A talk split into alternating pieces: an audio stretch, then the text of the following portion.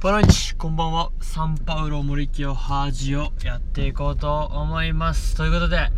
少し、えー日にちが空きましたが、えー2日ですか？3日ですか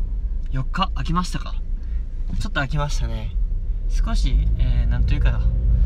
まあ車の中でこうやって喋るよりかは普通に音楽を聴きたい。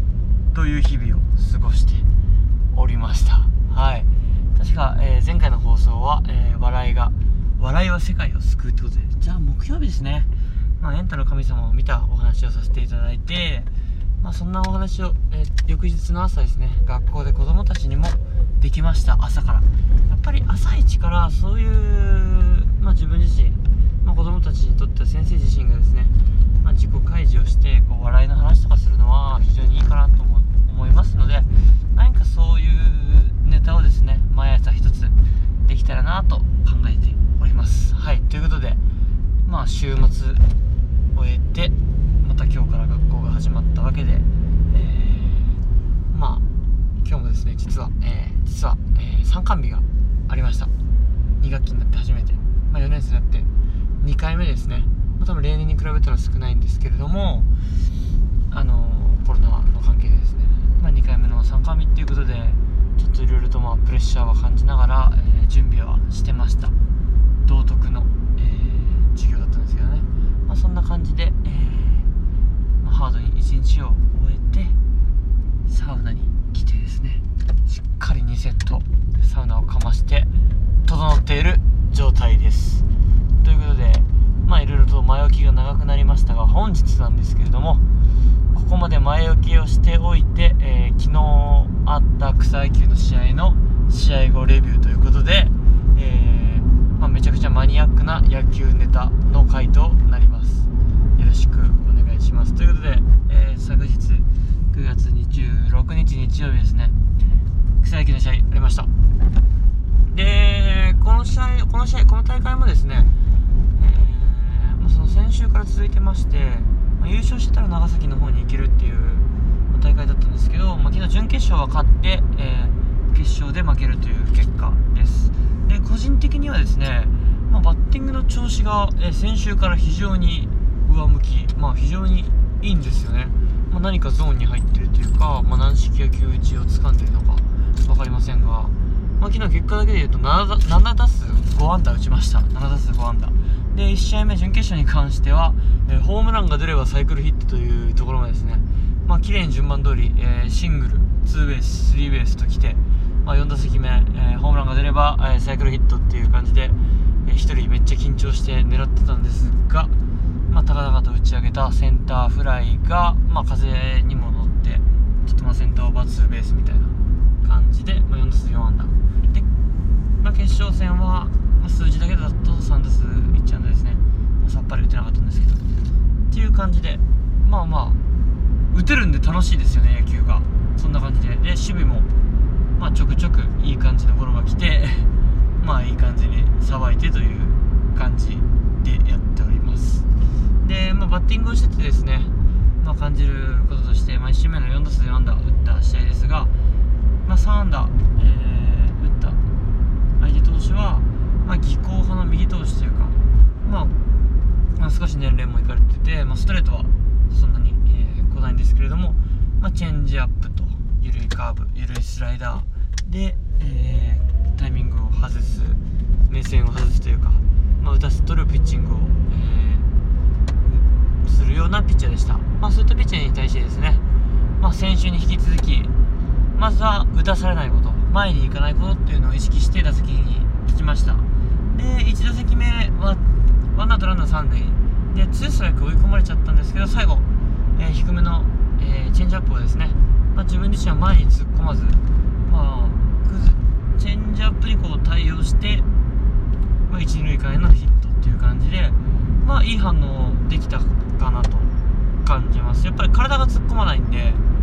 こう一郎的に言うと肩が開かないというか、まあ、そういった感じなんで、まあ、自分の、えー、体の中でさばけて、まあ、拾えたかなという感じで、まあ、これで1、2間できました。で、2打席目のツーベースですね。まあ、これはライト線にバチッと打ちました。で、これも、いろいろと臭い、えー、スライダーだとか、臭いチェンジアップっていうのを見極めた上で、やっぱり甘いところ投げさすことができていましたね。やっぱ駆け引きとして。やっぱ無駄に打たされない、振らされないっていうのがそういう技巧派の打たしてくるピッチャー対しては非常に大切なのかと。やっぱり自分で前に打ちに行っちゃうとそういうの振らされちゃうのでやっぱりしっかりと待って待って自分のおへその前ぐらいまでこう呼び込んで、えー、甘い球を狙う。取りに来たところを狙うっていうので、まあ、しっかりと捉えることができてライト線に運んでツーベース。なりました、まあ、ライト線ギリギリだったんですけど、まあ、自分の、まあ、しっかり呼び込んで自分のスイング、まあ、しっかりとこう内側からっていったので切れずに、えー、フェアになったかなというヒットでした。で3打席目ですね。これが、まあ、自画自賛です、まあ、結果から言うとセンターオーバー、えーまあ、野球場なんで 120m センターあるんですけどえー、ワンバンで 120m のフェンス当たりました。でそのワンバンっていうのもこの上がりかけのワンバンぐらいで行ったんで本当に115以上飛んでるんじゃないですかね。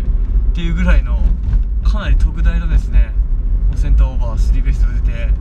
もうその感触が最高に気持ちよかったですね。もう昨日昨日1っていうか今まで1じゃないですか。野球人生で僕センターバックスクリーン 120m にワンバンでぶつけたことなかったんで気持ちいいですね。今の軟式飛ぶなっていうか。はい。で、まあ、その打席もですね、まあ、臭い球を、えー、捨てながら結構いい感じに低めにこうストライクに見えるようなチェンジアップが来たりするんですけど捨てながら1球、えー、膝元のスライダーですね。振りたくなったんで振ってファール打っといてのちょっと真ん中より外気味でしたかね。その球をガツンとも自分のスイングした結果ぐんぐん打球が伸びて、まあ、センター 120m フェンス手前まで運ぶという会心の当たりとなりました。でその時の感触なんですけど非常にこう後ろで打てた感覚っていうかなんかバットをこう後ろ大きく前小さくじゃないですけどかなり後ろのゾーン広く触れた感じなんですよね。でそっからバチーンとこうインパクトボールとバットの、えー一緒の接続距離を、え接続じゃないですね。接触時間を長く捉えれたというかそういうスイングができたかなと思います。後ろ大きかったので真ん中より、えー、やや外目の球を、まあ、センターから宇宙間方向へ、えー、運べたかなと。です。あとのヒットですね、まあ、その3安打はきっちりヒットですけどあとの2安打か。は、まあ、打ち損じの、えー、フライがヒットになったりとか。まあ、2試合目ですね、2試合目一気にこうピッチャービュンビュン来る感じで、そのビュンビュンの球に対して簡単にヒロヒロってフライになってたので、やっぱそこがまだまだ自分の軟式野球においての課題かなと、えー、感じました。まあ、その中でもこう構下がっていたセンターと、えー、ショートの間に落ちる固定ヒットでしっかりツーベースヒット。高々の上げ打ち上げたフライで打った瞬間やっぱ体が無意識でですねこうセカンド狙う走塁できていたのでそれはやっぱ野球人としていいプレーいい走塁だったかなと思います。そんな感じで、まあ、週末日曜日ですねやっぱり野球すると気持ちいいなとすごく発散できるなという感じで、えー、試合後レビューとなりました、まあ、次の課題はやっぱりある程度ストレートに力があるピッチャーに対してどう対応していくか、まあ、そこが課題になってくるかなと思います。また11月にですねまあ、長崎県民体育会体育大会、え、出場決定してますんで、まあ、その本戦どういったピッチャー来るか分かりませんが、まあ、ある程度ストレートにこう力があるピッチャーが多いかなとは思いますので、まあ、これまで技巧派の、えー、ピッチャーに対して結果残してた感覚も大事にしながらですね何かまたちょっと違ったアプローチをしながら自分のバッティング